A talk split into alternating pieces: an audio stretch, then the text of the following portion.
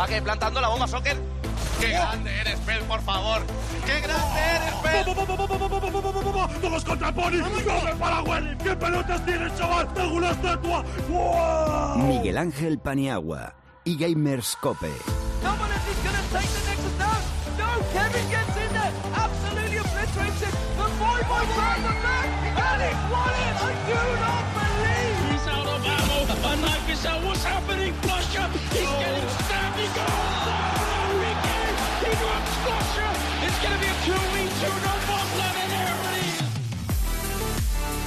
Hola amigos, bienvenidos al futuro y el futuro es ahora. Soy Miguel Ángel Paniagua y os doy la bienvenida a este noveno programa de eGamerscope, show pionero sobre deportes electrónicos en una radio generalista. Os invito a todos a esta grieta azul del invocador para embarcarnos juntos en la nave que nos transportará durante aproximadamente 60 minutos a través del apasionante mundo de los eSports. En los mandos técnicos está hoy don Javier Rodríguez. Buenas tardes, don Javier. Y a mi lado está, como siempre, Luis Millán, el hombre, el productor, el tutofare, el hombre que hace todo en este programa y que está en contacto permanente con vosotros a través de las redes sociales. ¿Qué tal, Luis? ¿Qué tal, Bani? Pues la verdad que bien, ha sido una semana interesante. Yo creo que lo que nos viene todavía es más interesante aún, así que expectante, con ganas de, de, hablar de muchas cosas en el programa. Y como siempre, para todos los que se quieran poner en contacto con nosotros, les recuerdo, en Twitter somos arroba eGamerscope y en Facebook, facebook.com barra eGamerscope. Y por hacer un repaso general de lo que ha sido la semana, también quiero recordarte, Pani, la, la encuesta que proponíamos, más de 200 votos, Wow. y preguntábamos si han fracasado los proyectos deportivos convencionales en el LOL. Nos hacíamos referencia a los casos, por ejemplo, del PSG y, de, y del Salque 04 y un 67% opina que sí, que sí que han fracasado este tipo de proyectos por un 33% que cree lo contrario y por lo tanto que cree que no. También pasa en el deporte convencional, el que entra con mucha pasta pensando tipo jeque o tipo hombre ruso, eh, oligarca rico que entra con mucha pasta y piensa que esto es jauja y que va a ganar enseguida, pues se la pega y lo vemos continuamente. Al final no es todo en la vida el dinero, se ve.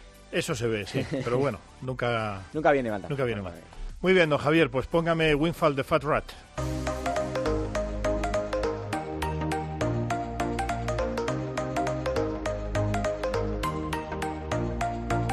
Y Gamerscope, el primer programa de radio especializado en eSport.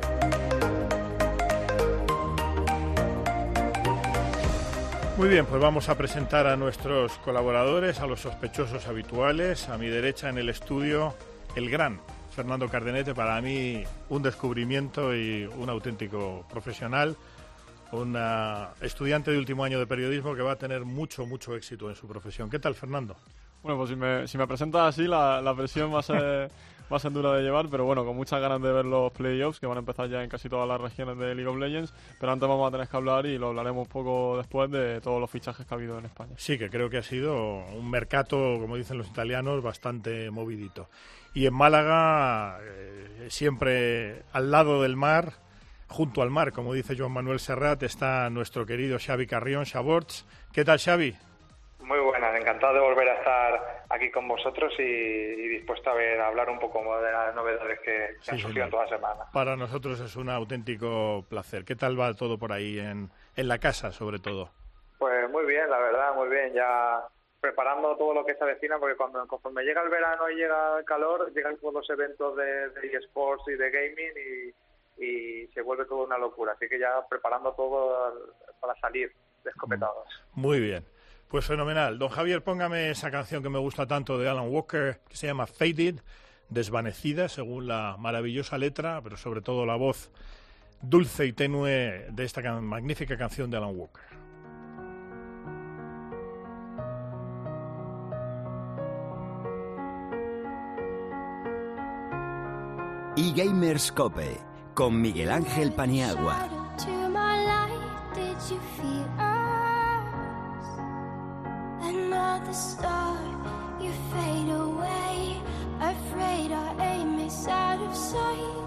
See us alive? Where are you now? Where are you now? Bueno, pues si antes hablábamos del fenómeno Fernando Cardenete, ahora tengo que presentar a otro fenómeno. Se llama Jorge Orejudo, es, el nick es ah, Gorgo, es un ah, joven de 10 16 años creo, 17 años, no sé si tiene 16 o 17, ahora nos los dirá, pero es un, lo que llaman los americanos un influencer, es decir, una persona de influencia en, eh, en YouTube y además a esa temprana edad ya ha fundado un equipo, concretamente un equipo de Call of Duty. Ya tuvimos aquí a uno de sus jugadores representativos, a Pavlovsky, y volvemos a tener además, en nada menos que en la cadena COPE, pues a alguien que representa un equipo que se llama Heretics o Heréticos. Así que, ¿qué tal, Gorgo? ¿Cómo estás? ¿Qué tal? Muy bien, encantado. Encantado de tenerte aquí. Muchas gracias por acercarte a este programa. Como habrás oído, pionero en, eh, en la radio generalista. Eh, siempre hago el mismo spoiler eh, previo a toda entrevista y es que am, aparte de los conocimientos técnicos que los aporta gente como Shaborts o como Glord, por supuesto también ah, Sergio Gott, eh, solemos ah, hacer un poco pedagogía, así que cuando te pregunte temas muy fáciles sobre, sobre Call of Duty o sobre el equipo, sabrás perdonarme. Bueno, eh, Gorgo, yo he hecho una presentación ahí, de eres un, eres un chaval, eh, eres un joven, no sé si ahora mismo tienes ya los 17 cumplidos. Sí, sí, tengo los 17. 17 años cumplidos. Pero vamos, todavía no eres mayor de edad según la ley, ¿no? Sí, según la ley no. Y a esta temprana edad ya ah, has hecho cosas que podrían servir para escribir una biografía. Es decir, eres una persona de influencia, lo que llaman los americanos un influencer, bueno, los anglosajones, un influencer en YouTube. Has fundado un equipo, de, primero de Call of Duty y luego también ya está en LOL, luego lo hablaremos. Y siempre empiezo por preguntas muy fáciles, que es, ah, bueno, lo que me enseñaron, en la- sobre todo en Estados Unidos, ¿no? Que es el when and how, es decir, cuándo y cómo eh, un chaval como tú, pues eh, primero abre canal de YouTube y luego se, se lanza a fundar un, un equipo de eSports. Pues eh, el canal de YouTube, el, el WEN sería hace hace unos 3, 4 años. Era, era bastante bastante pequeño y lo hacía por hobby y eso. Y pues poco a poco se fue haciendo un poco más serio hasta que llegó un punto en el que a lo mejor hace un año y medio o así me lo decidí tomar bastante más en serio y eso fue básicamente eh, el, com- el cuándo de, de mi canal y hace unos 10 meses me, me- propuse hacer un equipo porque me, me gustaba mucho aparte de, de YouTube, los videojuegos obviamente y, y el tema competitivo, los esports. Entonces vi que tenía la posibilidad de hacerlo, que tenía la posibilidad de, de juntar estos, estos dos mundos, por así decirlo, tanto YouTube como, como los esports, y decidí en, en agosto del año pasado crear, crear mi club. Exacto. Y eh, bueno, ¿y cómo, cómo te surge la idea de decir, bueno, eh, eras, eras ya jugador, jugabas online a, a Call of Duty? Tú eres estudiante de bachiller, si no me equivoco, además, ¿no? Sí, Entonces, estoy en- en segundo. Exacto, en segundo de bachillerato, o sea que ya estás acercándote a la meta, pero, pero bueno, en un momento determinado dices, oye, aparte de ser jugador, me apetece fundar este equipo, nos has explicado un poco que tienes la idea, pero ¿cómo surge? Es decir, tienes, tienes que poner pasta, por así decirlo, eh, te ha costado dinero, has pedido dinero a los bancos, a tu padre, ¿cómo surge Team Heretics? Bueno, pues eh, la, idea fue esa, ¿no? Eh, y el tema de dinero no, no tuve que no tuve que pedir dinero ni nada con el dinero que, que tenía yo de, YouTube y también gracias a Dios pues conseguimos tener sponsors porque obviamente el equipo necesita dinero. Conseguimos tener sponsors eh, mediante pues mi canal de YouTube intentando hacerlo bien desde el principio. Conseguimos que el proyecto se hiciese viable desde desde el primer momento y desde ese momento ha ido para arriba. O sea eh, no hemos tenido que tampoco invertir mucho y el proyecto ha ido bastante bien. Empezamos con un con un equipo de COD, nos fue bien la primera temporada, de hecho ga- ganamos la, la en su momento la división de honor de, la LVP y, y por ahora todo bien, la verdad. Oye, eh, luego te preguntaré por la importancia de YouTube, aunque tú ya me has dado un indicativo, pero mm, para que los oyentes lo sepan, ¿cuántos seguidores tienes ahora mismo en YouTube? Y sobre todo, don Javier, que está también como yo aprendiendo en esto, cuéntanos, ¿cuántos, ¿cuántos seguidores tienes en YouTube y cuántos seguidores tienes en las redes sociales a día de hoy? Mm, ah, Pues a día de hoy en YouTube tengo cerca del millón, tengo unos ocho, casi 900.000 suscriptores en YouTube. Qué bárbaro. Eh, en Twitter creo que ando por los 250.000 seguidores o así. Y en Instagram tengo también alrededor de esos 240.000 o así. Claro, y entonces ahora ya enlazo con YouTube. Me imagino que a través del de la potencia que tiene tu canal de YouTube atraes a patrocinadores y luego te es más fácil hablar con esos patrocinadores. Claro, cuando has dicho, no, el dinero de YouTube, me imagino que son patrocinadores que luego te ayudan mucho en la, en la fundación de Timeretics, ¿no?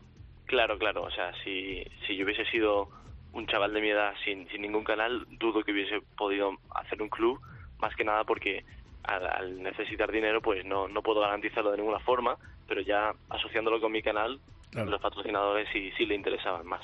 Bueno, yo eh, en la investigación previa antes, porque me gusta venir más o menos preparado, eh, en la investigación previa he visto, pues, ah, he visto tu canal y he estado viendo cosas, pero cuéntanos un poco eh, cómo es posible, o sea, qué, qué tipo de contenido tienes y lo bien que lo haces, pues yo lo he visto, ¿no? Pero cuéntale a la audiencia, sobre todo a la que no está muy familiarizada con el tema de eSports o con el tema de YouTube, eh, qué tipo de contenidos tienes para tener semejante grado de atracción hacia, hacia el público.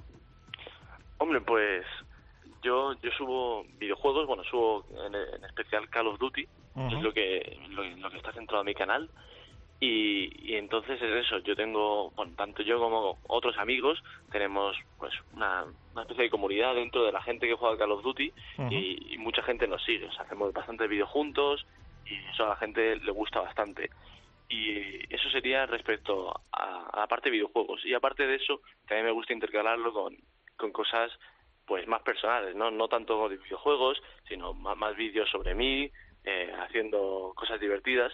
Y eso en general es lo, es lo que ahora mismo estoy haciendo con mi canal y a la gente le, le suele gustar bastante. Fenomenal.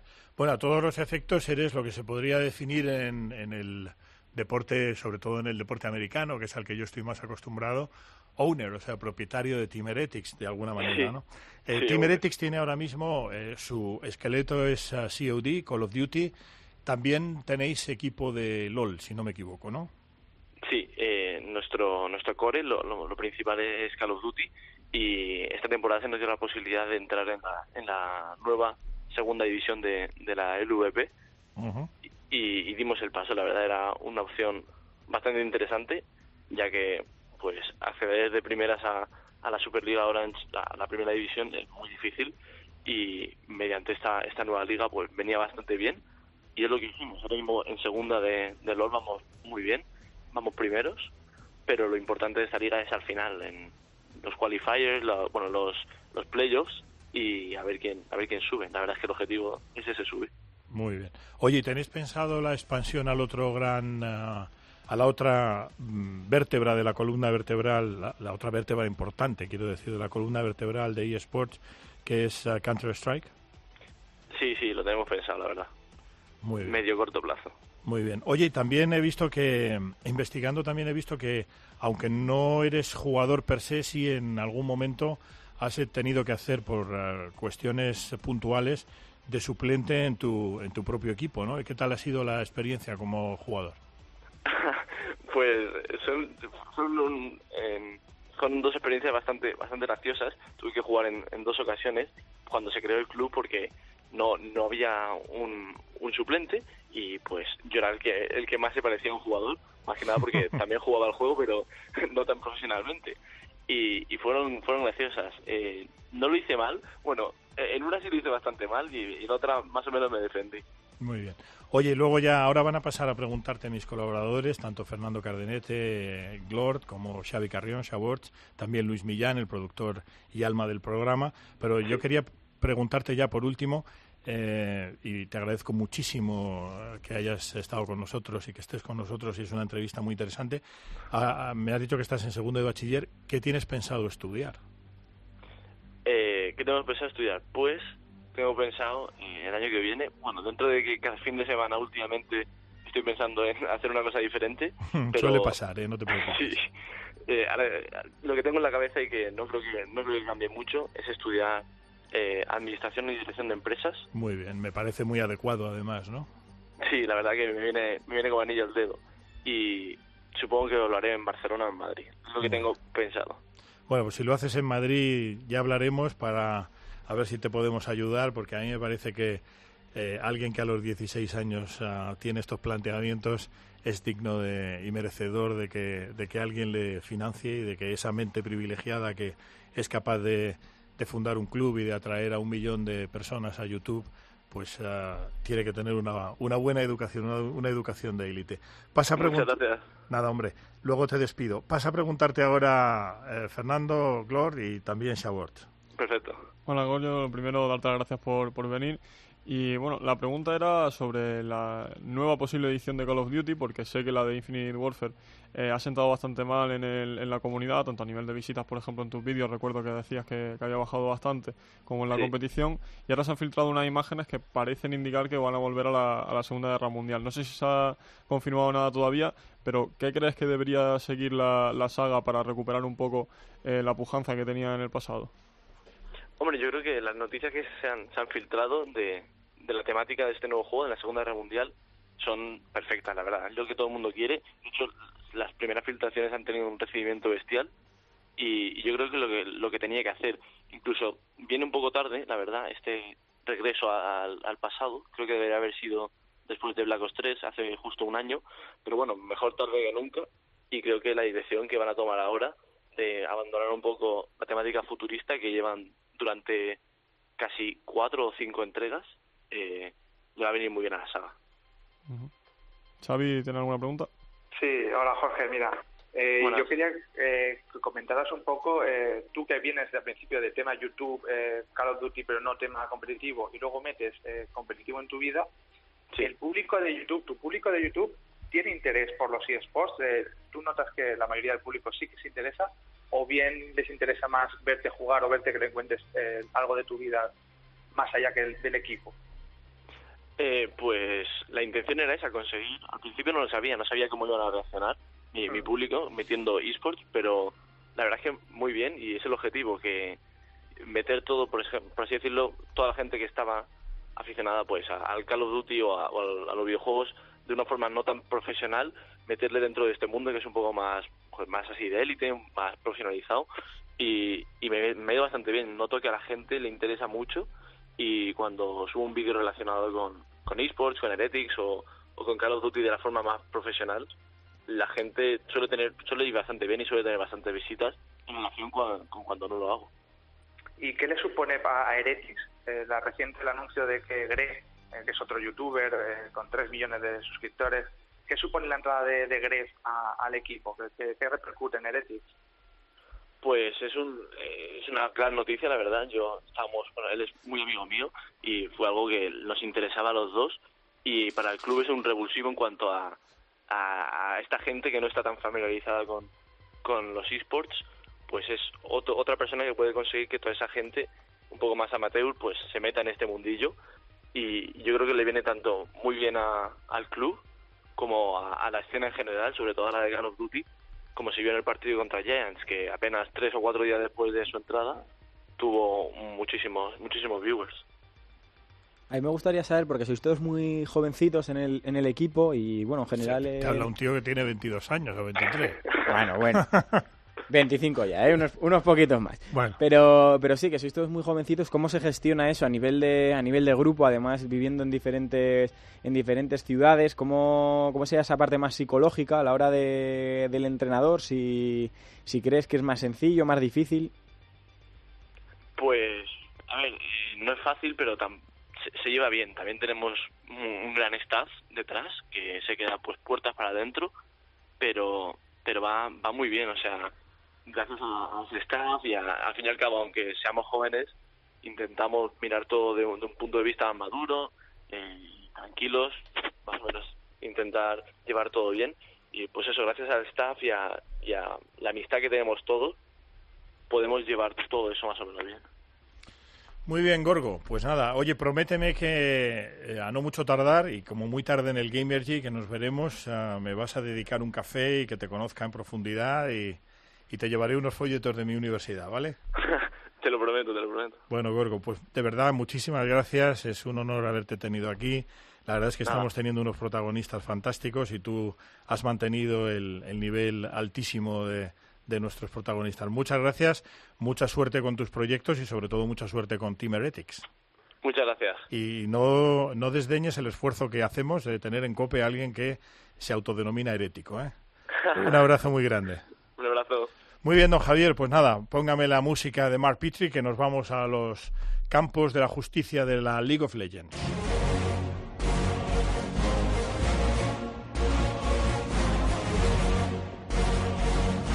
Miguel Ángel Paniagua y Gamers Cope.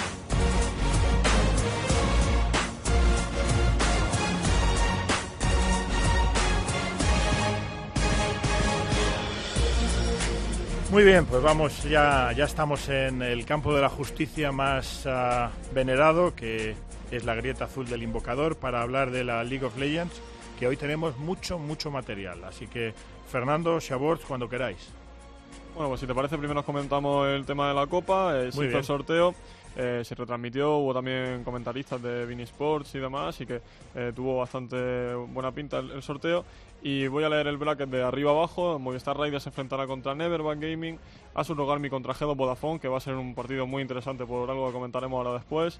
Team Heretics de Golgo con- contra Valencia Club de Fútbol Esports, eh, Kif eSports contra Imonkis Club, Thunder X3 Basconia contra Kik, Arctic Gaming contra PAM, Origen contra The Gila Penguins y Mirtia Wolves, que es el único equipo amateur que ha conseguido colarse en la fase final contra Giants Solid Brave. O sea que ahí entra un poco todo, todo el mundo, ¿no? Primera, segunda, un poco al modelo del bracket de la NCA, de la Liga Universitaria de Básquet, ¿no? Sí, la, la idea es aunar un poco a todos los equipos de España para que se vean también qué diferencia de nivel hay entre la primera, la segunda e incluso equipos amateur que consigan meter un pie en el, en el bracket. Shabor, algo, algo sí, que no. sí, perdona, no te decía algo que comentar de la Copa E- E- ECI, o sea, Sí, el corte quería, inglés. quería preguntar, bueno, confirmar con, con Fernando que en este sorteo no ha habido cabezas de serie, ha sido un sorteo No. puro, sido totalmente puro y por, los- por lo tanto podemos ver enfrentamientos como Asus contra G2 que con cabezas de serie pues posiblemente no se habría, no se habría dado. Claro. No, y además se ve que no había bolas calientes y frías. No, ¿eh? Ah, momento todas en- templadas en su, en su punto. no han llegado, no han llegado. Muy bien. Bueno, un apartado donde hoy sí tenemos mucha, mucha carne, que es eh, el mercado, el mercado de fichajes, donde aquí va a dar para hablar, comentar y eh, estaremos aquí los eh, cuatro presentes hablando de los fichajes. Efectivamente, el 3 de abril a 23.59 se terminó el mercado de fichaje. No sabemos si hay algún papel que llegó a última hora como el de De Gea o similares, pero de momento lo que sí sabemos que ni Valencia, Club de Fútbol Esports, ni Kif, ni The Gila Penguins, que ya lo dijimos la semana pasada, han hecho cambios en la Superliga Orange, pero ha habido bastante en el resto de equipos. En Giant Solid Brave ha entrado Tinks, que ya compitió en la temporada, la, la temporada anterior. Eh, se entiende que va a ser titular por encima de Frederick, pero no está del todo confirmado. También hay que tener atención, eh, hay que prestar atención a Zergoz, que es otro viejo conocido en la calle superior española, que está de suplente. Quizá lo usen como recambio o para presionar un poco a Antonio, para que se ponga las pilas. Pasamos a Origen España, que ha habido muchísimos rumores, pero todo apunta a que va a ser Jurnero en la calle superior que se mantiene. Davis que se fue, va a entrar Rudy, un jugador que estuvo en la LCS europea con Unicorn Love. Cyanide, que también es una vieja gloria, estará de suplente. En el puesto de tirador, Sheriff, aunque se declaró agente libre, sigue con ellos, pero el titular va a ser Neon. Y finalmente en la calle central va a entrar Saulius, que estuvo en Cool Life Gaming, en Giant Solid Brave, por Entei. En Thunder X3 eh, X3 Baskonia, que se llevó el varapalo de la final del clasificatorio en Sevilla, volverá Araneae como entrenador y que ya estuvo en el equipo en la temporada 10 y tiene una gran reputación en España. Y el jungla, Furion, eh, se quedará de suplente y entrará Candy Floss.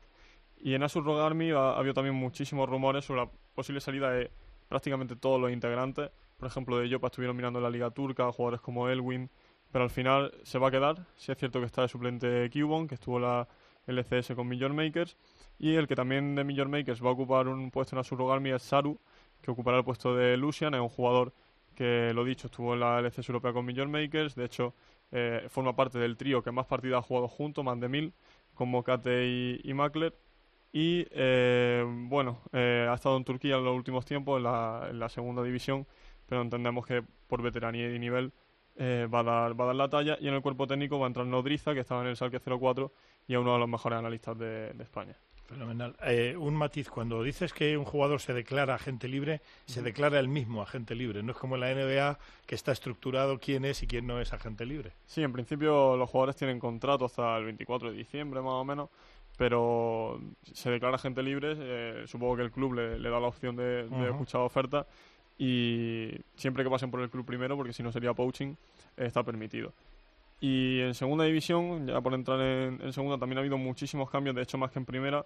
Heretics, el equipo de Gorgo, es el único que no ha hecho, no ha hecho ningún cambio, está en primero. Entiendo que están conformes con la dinámica. Y Monkeys se ha reforzado mucho en el fichaje de Steven DX, que estaba en PAM. Eh, Sealer, que estaba en G2 Vodafone. Eh, se ha tenido que ir porque Lucian va a ocupar su, su puesto. Y Nintendo de, Kick, que vuelve a Monkeys. Existen, solo ha hecho dos cambios, Senju que ocupará la calle superior y Jeski la, la jungla. En Nether ha cambiado toda la plantilla, incluido el entrenador. Y el nuevo quinteto lo componen Mumus, que es un campeón de la Final Cup 8 con Talius Experience, estaba en la Liga Rusa con Team Empire y demás, así que buen fichaje, pero tampoco va a revolucionar el equipo. Donny en la jungla, Deikara en la calle central, Conjo como tirador y Antras como support. Ninguna de española, que es uno de los temas que comentaremos luego en la encuesta. Eh, Movistar Rider solo ha cambiado al final Ivanetics, aunque había rumores de Mikilu. Ha entrado Las Wolf, un portugués que también estuvo con W System. En PAMI Sport ha cambiado también toda la plantilla. La leo de arriba abajo, Tornel, Davis, Arben, Nashik e Ineuro. El cambio de la normativa ha provocado mucho fichaje de más, en este caso la remodelación completa, porque había jugadores como por ejemplo Lado Oscuro que no estaban de acuerdo con los cambios y han, han cambiado el quinteto al completo. En Arting Gaming, dos fichajes bastante importantes. Dan Dan en la calle superior, que es el mejor de la, de la liga en esa posición. Y Riddle como support, que es un veterano. Estuvo en la LCS europea con Giants. Últimamente ya no está a ese nivel mecánico, pero sigue teniendo mucha, mucha experiencia. Y por último, Kik, que ha cambiado también toda la plantilla. Parece ser que por motivos económicos no pueden mantener tampoco eh, muchos jugadores españoles. Y eh, ahora son todos extranjeros. el antiguo equipo de Alientech, un equipo portugués, si mal no recuerdo, que lo hizo bastante bien en el clasificatorio abierto para la Challenger Series. Y están compuestos por Fearless, Reativo, Aciado, Alternatives y Slayer. Muy bien. ¿Y se saben...? No, yo le quería preguntar a Fernando si se sabía algún montante de, de traspaso entre, entre equipos, si había habido alguna publicación de cantidades o por saber un poco lo, que, lo que se ha movido. Por lo general no se dicen cifras todavía en el sector de los eFour cuando hay fichajes, algo en la escena internacional, alguno como el de Nico, que dijimos que había costado 500.000 eh, dólares, creo que era. En España no se suelen manejar cifras de dinero, pero sí, sí se apunta a que Lucian eh, ha tenido que pagar G2 Vodafone unos 10.000 euros por la cláusula de rescisión. Xavi. Pues. ¿Qué, opinión te merece el mercado? No, yo, o sea, primero decir que, que alucino con, con Fernando, porque yo creo que lo sabe antes que nadie, porque yo eh, sigo no sigo a ese nivel en la competición y voy mirando eh, yo no me había enterado aún casi ni de la mitad de los que ha contado Fernando así que me ha venido casi como como, como de nada eh, de eso se trata. de todas maneras como observador cuasi objetivo que soy aparte de la calidad de Fernando lo que sí se percibe es un tremendo turnover es decir una una tremenda traslación de, de, jugadores y en un mundo muy significativo, como esto de declararse agente libre, el tío que publica en Twitter, tío en el buen sentido, ¿no? que publica en Twitter, oye, si queréis un midlaner, aquí estoy disponible y tal, que eso, cuando estás acostumbrado al deporte convencional, te llama mucho la atención. No, y, y es algo que pasa en los eSports eh, de siempre, en, en League of Legends está mucho más controlado ahora, pero si nos remontamos hace tres años, es muy normal encontrar que los periodos de entre, temporadas o mercado de fichajes haya infinidad de cambios. Es muy difícil que un equipo se mantenga estable durante un largo tiempo. Entonces, lo que tú dices, encontrar a alguien que dice, si buscáis mí, te doy mi email y, traspaso de entre Asus y G2 o, o movimientos así, es lo más habitual y lo raro es los equipos que no hacen ningún cambio entre periodos porque siempre, siempre, siempre hay, hay, hay movimiento.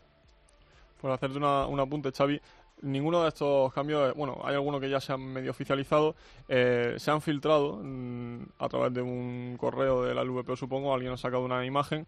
Eh, los días anteriores prácticamente se sabían todos ya por filtraciones de jugadores o, lo que mm, fuere. Sí, lo de siempre. Sí, y si no me equivoco, en unos cuatro o cinco días estarán ya todos los cambios registrados en la página web de la LVP porque me parece que le hacen el Media Day con, la, con las fotos y demás.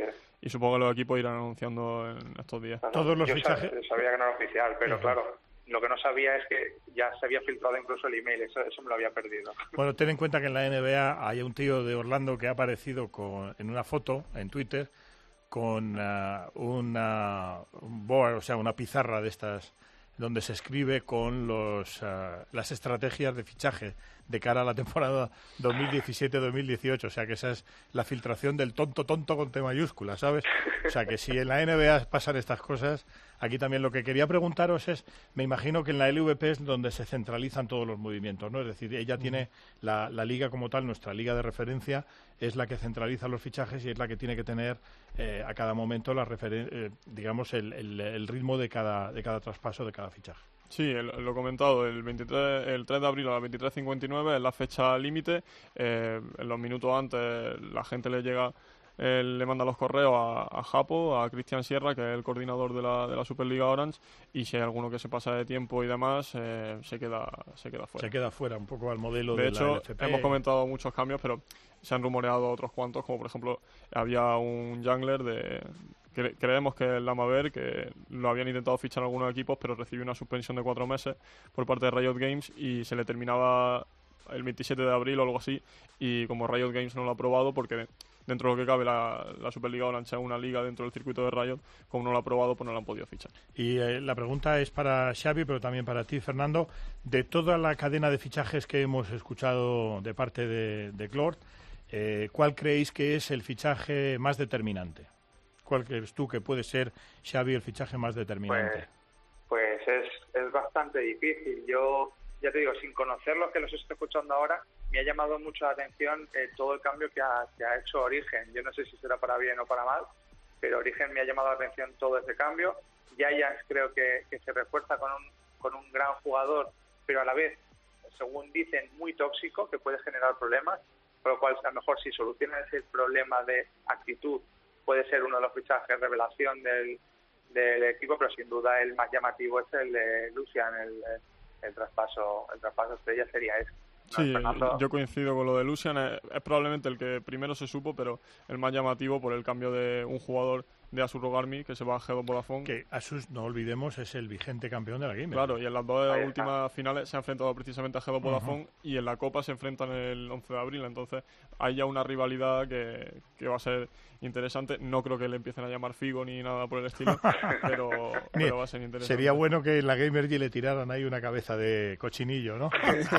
y quitando eso, pues sí, Origen, que ha hecho bastantes cambios internacionales.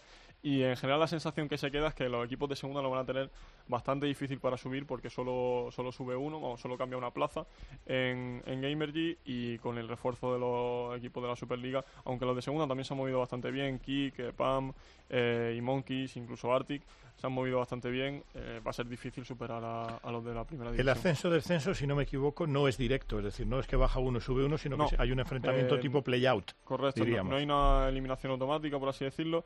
Eh, los dos últimos equipos de la Superliga Orange y los dos primeros de... Sí, un- lo que llaman play-out. Sí, y, eh, juegan el viernes en, en Gamergy, el primer día de Gamergy se decide y el que gana el, el clasificatorio pues sube. Muy bien, pues si no tenéis nada más, nos vamos ya con la parte europea, con la LCS. Sí, primero recordar los resultados que hubo la semana pasada, última semana de competición regular. El jueves tuvimos Splice 1 y Unicorn of Love 2, G2-2 y Fnatic 1. El viernes tuvimos un Giants 0, Misfits 2 y Origen 0, H2K2. El sábado G2-1, Rocket 2, única derrota de G2 y Vitality 0 y Unicorn of Love 2. Y el domingo Splice 0, H2K2 y Fnatic 2, Misfits 1. La clasificación del grupo A, la definitiva, ha quedado primero G2, segundo Misfits, tercero Fnatic, cuarto Rocket, quinto Giants. Y en el grupo B primero Unicorn of Love, segundo H2K, tercero Splice, cuarto Vitality. Y cinco y quinto, perdón, Origen. Esta semana ya, ya tenemos playoff. Recordemos que G2 y Unicorn of Love como primeros pasan directamente a, a semifinales y los enfrentamientos serán Misfits, que ha quedado segundo del grupo A, se medirá a Splice, que ha quedado tercero del grupo B, el sábado a las 5 y el domingo también a las 5 tendremos H2K, que se ha quedado segundo del grupo B, contra Fnatic, que ha sido el tercero del grupo A. Sí, la, la última semana el split de primavera en general ha sido un poco aburrido porque era muy, muy predecible los resultados, pero la última semana ha estado bastante emocionante porque Rocket eh, pasó de estar 0-6 a un 6-7, Wow. que casi se cuelan en playoffs y nada menos que ganando a G2 que llevan 408 días sin perder una serie Mm. eh, en Europa, más de un año. Wow. Eh, lo malo es que el esfuerzo no le sirvió de nada al final porque Fnatic, eh, que nunca ha estado fuera de los playoffs en Europa, consiguió repetir participación al ganar a, a Misfits por 2-1. Era un emparejamiento estilísticamente favorable para Fnatic porque Misfits tiende mucho a gastar demasiados recursos, en sacar ventaja en una parte del mapa y eso Fnatic lo castiga bastante bien. En cuanto a los playoffs, eh, Misfits y Splice está bastante, bastante reñida, más que nada porque Misfits es un equipo más potente en early, Trashy, que el jungla de Splice, eh, ha perdido, ha perdido eh, la capacidad de aguantar los primeros minutos y luego escalar y puede estar bastante reñida, quizás sea un 3-2 o un 3-1 para, yo creo que incluso para Misfits, pero no, no te sabría decir muy bien ahora mismo. Y el Fnatic contra H2K, sin duda H2K aparte como favorito.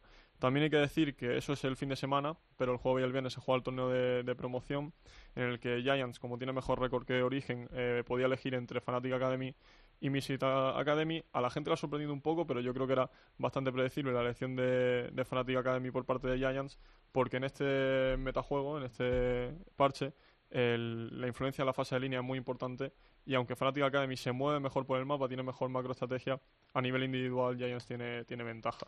De hecho lo ha comentado el propio Lozar, que es el entrenador de Giants en un vídeo, y Origen que se enfrentará a Misfit Academy, que en teoría, por lo que se ha visto de Origen en la LCS, les puede costar bastante, pero al ser equipos de dos ligas diferentes, de dos categorías diferentes, a lo mejor está relativamente igualado. De todas formas, hay, hay repescas, así que si alguno de estos equipos cae, tendrá segunda oportunidad. Tendrá segunda oportunidad. Shabor, eh, tu opinión al respecto del playoff y de la LCS en general. Sí, de los playoffs poco más que comentar de lo que ya ha dicho Fernando, Fernando y Luis, que G2 y UOL están en semifinales. Misfit yo también creo que, puede ser el que gane y H2K en la semifinal es, el favorito, poco más que comentar. Y sobre Giants y, y Origen, comentar eso, que hay segunda oportunidad, que, que Giants eligió a Fnatic y si ganan se enfrentarán al ganador. Eso si no me equivoco, si no me equivoco, a corregirme Fernando. Eh, los dos ganadores se enfrentan y quien gane ya eh, se queda y si los que pierdan se enfrentan y tienen una segunda oportunidad para el que gane. Es como un, un, grupo, pero que van, van, el que gana el primer partido tiene dos oportunidades y el que pierde vuelve a tener una extra si consigue, si consigue ganar. Eh, esto creo que empieza ya mañana, no sé si... El jueves viernes, sí, juega, juega Giants y viernes, juega Origen. Y ya como apunte, comentar que aquí en España los playoffs se pueden ver, eh, no por primera vez, pero se van a poder ver en, diversos cines de, España. La LVP ha cerrado con nueve ciudades españolas para ver estas, estas competiciones presencialmente en, cines céntricos de cada ciudad. Muy bien, pues estupendo. Hasta aquí la parte de League of Legends. Pues, uh, don Javier, póngame la música de Two Steps from Hell, Spirit of Champions.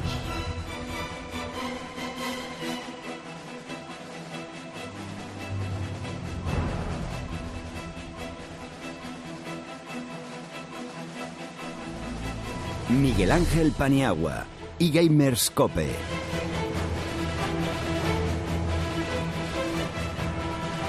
Muy bien, pues vamos ya con ah, la parte de Counter Strike eh, a la que dedicamos este programa y está con nosotros ah, pues el, que más sabe, Sergio García, que hoy le tenemos errante y por, por, lo tanto no le tenemos en el estudio porque tiene otras obligaciones contractuales, es un hombre muy ocupado, así que Sergio, ¿qué tal? Muy buenas tardes, Juani. Bueno, sí, bastante, bastante ocupado, pero siempre un poco pendiente de, la competición. Sí, señor, por supuesto, eso siempre, y además suenan muy bien. Bueno, cuéntame un poco cómo está el tema en la escena de Counter-Strike y particularmente esa Star Series en Kiev, en Ucrania. Bueno, pues como tú bien comentas, esa es la competición que ahora mismo nos tiene más pendientes, es el, epicentro de eh, la comunidad competitiva de Counter-Strike. Comenzó ayer la competición, momento pocos resultados, solo se ha disputado una jornada y un poquito pues los favoritos, como siempre en principio, Astralis, Virtus Pro, SK, pendientes como siempre. También en ese orden, además. Bueno, si tú quieres Astralis, primero, si no, yo pongo a Virtus. como siempre. Y bueno, eh, luego también, eh, entre los alicientes, Veranit con su nuevo fichaje, con Draken, que va a ser su primer evento con ellos. Eh, G2, el equipo francés, que además en su primer partido ayer arrasó y están dejando muy buenas sensaciones también tras los cambios. Y, y, lo dicho, es ahora mismo el principal foco de atención, el evento que se va a extender hasta el domingo, y tenemos muy bien muy buen Counter Strike los, los próximos días. Sí, señor. Oye, y sabemos uh, niveles de audiencia. Hemos mandado allí personal nuestro para que nos cuente. Vamos a grabar también vídeos en horizontal, se nos, según nos ha pedido nuestro productor uh, Luis Millán y la gente que entiende de esas cosas.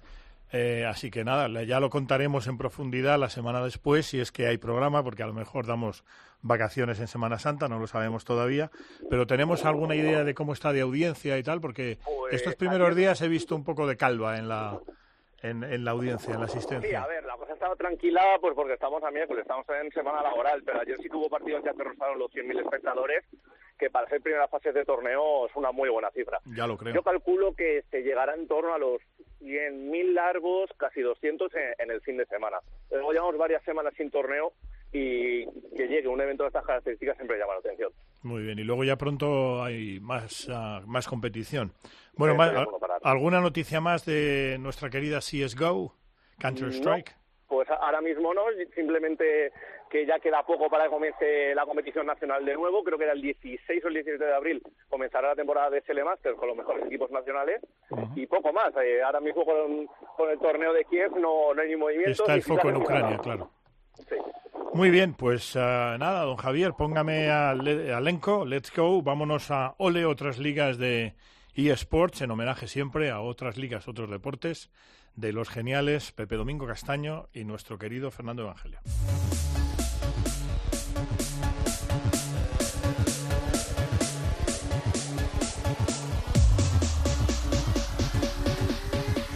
eGamers Cope, tu programa sobre eSport en Cope.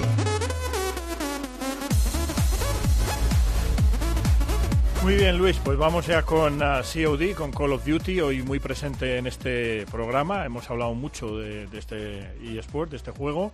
Así que nada, vamos con resultados, clasificación y tanto Fernando como Xavi Carrión, ah, como Xabort, pueden hacernos los comentarios que quieran. Bueno, repasamos la, última jornada. El pasado miércoles se jugaron Le Monkeys 1, Kiev 3 y Movistar Riders 2, Giants 3. Y el jueves, Basconia 3, PAM 2 y el Dix 3, de nuestro protagonista de hoy, Team MRN 0. Este, esta semana no, no hay jornada, hay parón, así que repasamos la clasificación para que a nadie se le olvide. En primera posición sigue Giants, que ha ganado todos sus partidos, 21 puntos. Segundo, Heretics con 18. Tercero, Monkeys con 12. Cuarto, quinto y sexto, Team MRN, PAM y Basconia, los tres con 9 puntos. Séptimo, Kif y octavo, Movistar Raiders, que sigue sin sumar ningún punto. Muy bien, comentarios al respecto. Sobre lo de Movistar Riders, que es cierto que va último, pero parece que se están reforzando bastante bien para la, la vuelta a la temporada. Han fichado a dos jugadores belgas, eh, Dean y Densa. Creo que es la primera vez que dos jugadores extranjeros juegan en el mismo equipo de la Superliga Orange. Y luego también han cogido a Sami, eh, creo que cedido de, de Giants, si no me equivoco, me, me puede corregir Xavi. Y bueno, no sé hasta qué punto podrán remontar la temporada, porque los resultados de la vuelta, de la primera ida, han sido bastante malos, pero el, el roster parece más potente.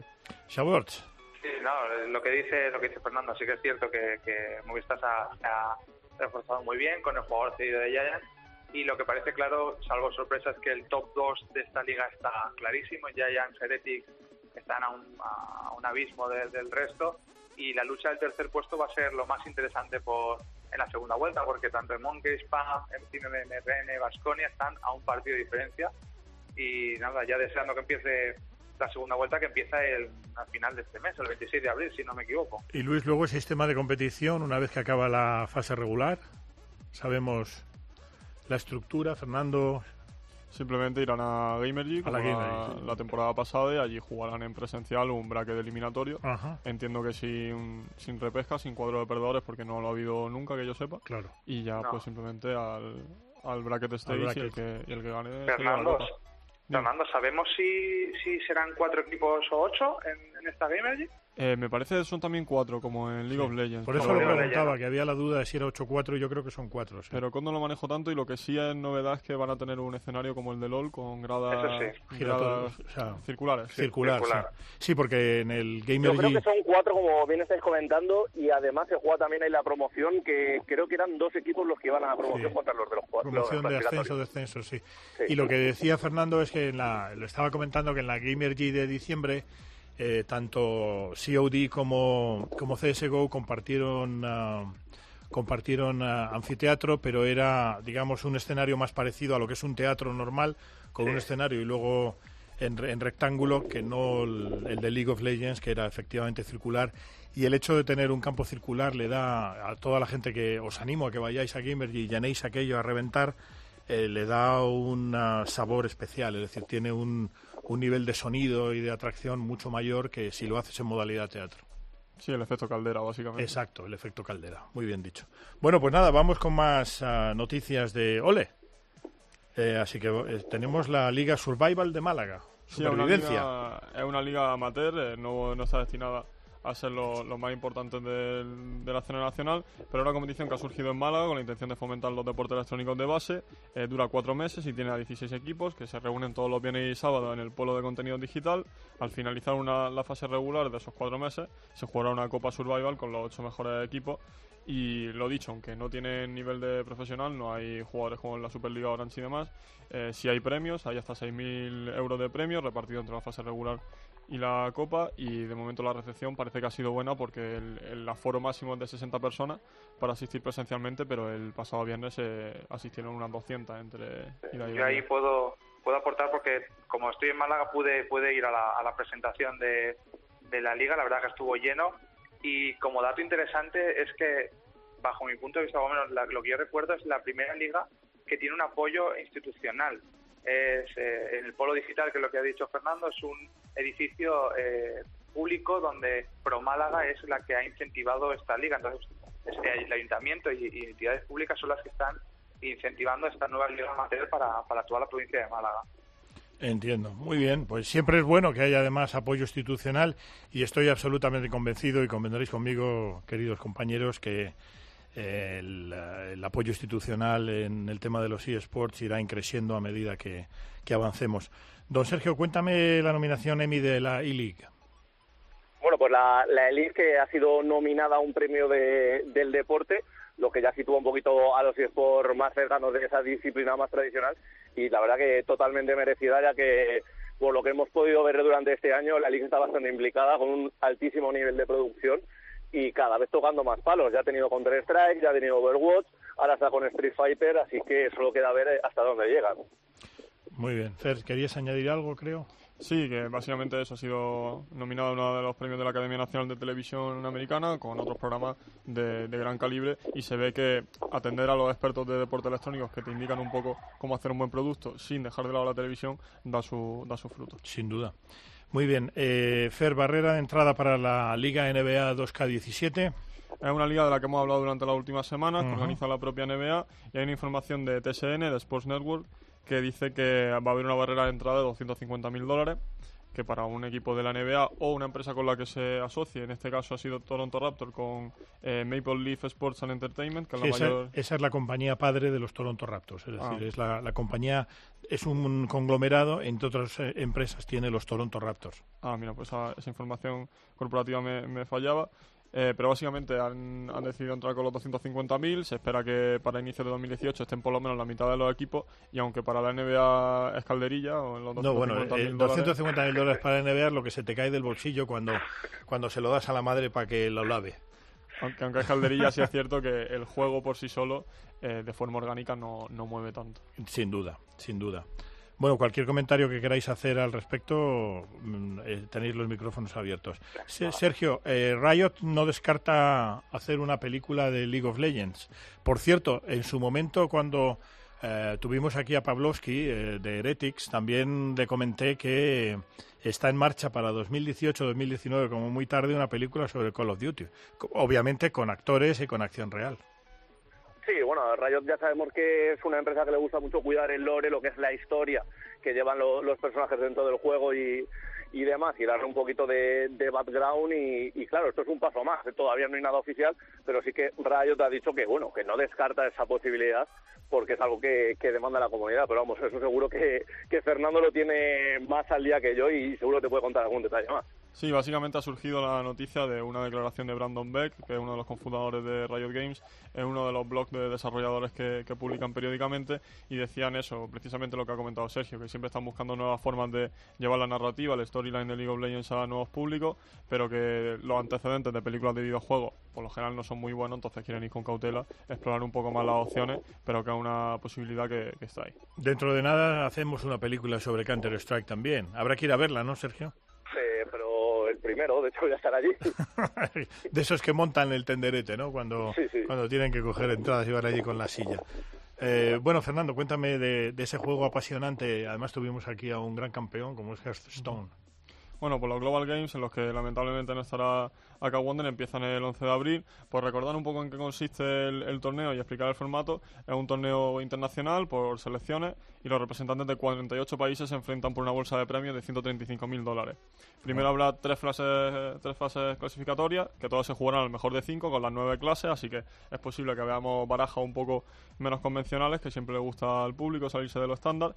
Cada uno de los cuatro componentes de la selección nacional podrá jugar dos clases y en el caso de que se llegue a una quinta partida, el jugador, el as, por así decirlo, el jugador destacado, eh, podrá recurrir a esa novena clase. Al principio los equipos quedarán repartidos en grupos de ocho en función de los puntos que tenga cada país en el ranking de invierno eh, y será una liguilla, se enfrenta cada uno una vez y van pasando de fase. En el caso de España, estamos con Rusia, Australia, Austria, Argentina y Nueva Zelanda, que el bicho del grupo es sin duda Rusia porque tienen a Iner, tienen a, a Payball, que es el campeón del mundo, y hasta Nudachi, que ganó hace nada los playoffs. Se va avanzando en fase clasificatoria hasta que quedan solo cuatro equipos que se van a una Final Four y ahí ya sí hay un bracket eliminatorio que no hay repesca ni nada, así que se la juegan todo a un poquito al azar de las cartas y, mucho a la habilidad de los jugadores. Parece apasionante, ¿no? Eh, Luis, te toca hablarnos de la final de la VFO. Sí, que ya ha acabado en sus tres competiciones. Ya la semana pasada se había proclamado matemáticamente el Team UE de, patrocinado por Philips campeón en PlayStation 4, pero este lunes ya se terminó la liga y triplete del Team V, como te digo, aparte de PlayStation 4, también ha ganado en Xbox y en PC. Así que triplete en esta primera liga VFO de FIFA 17. Pues nada, Sergio, cierro contigo y te dejo marchar para, para tus múltiples ocupaciones, el tutofare que te llamo yo. Háblanos un poquito de Overwatch.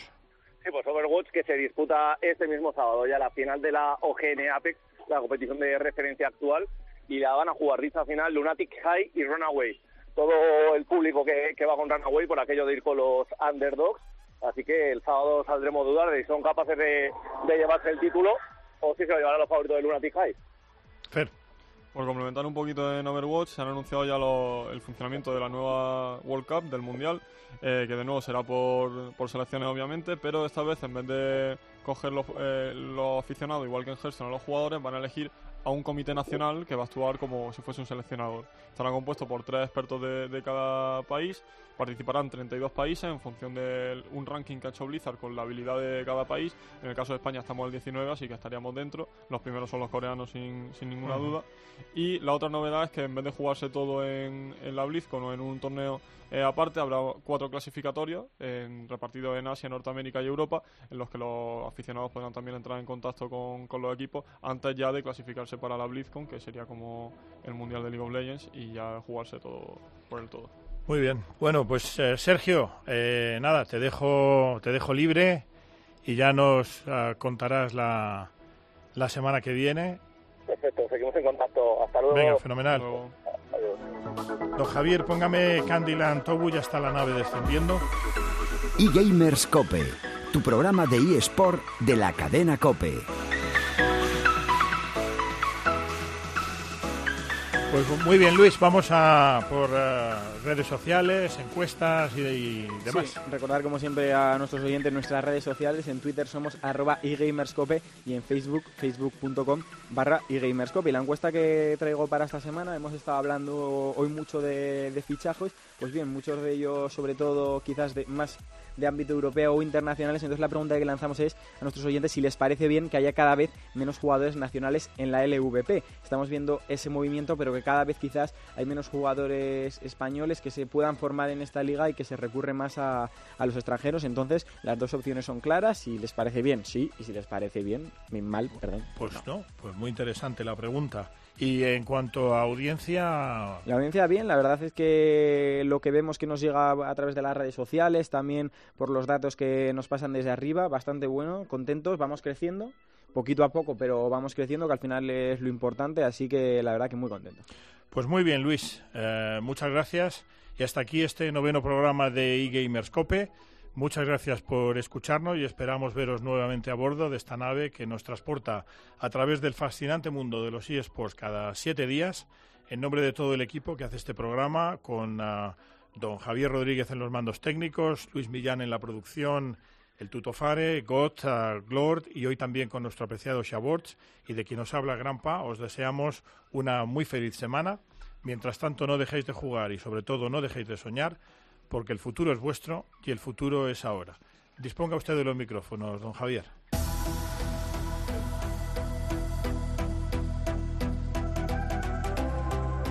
Va que plantando la bomba soccer.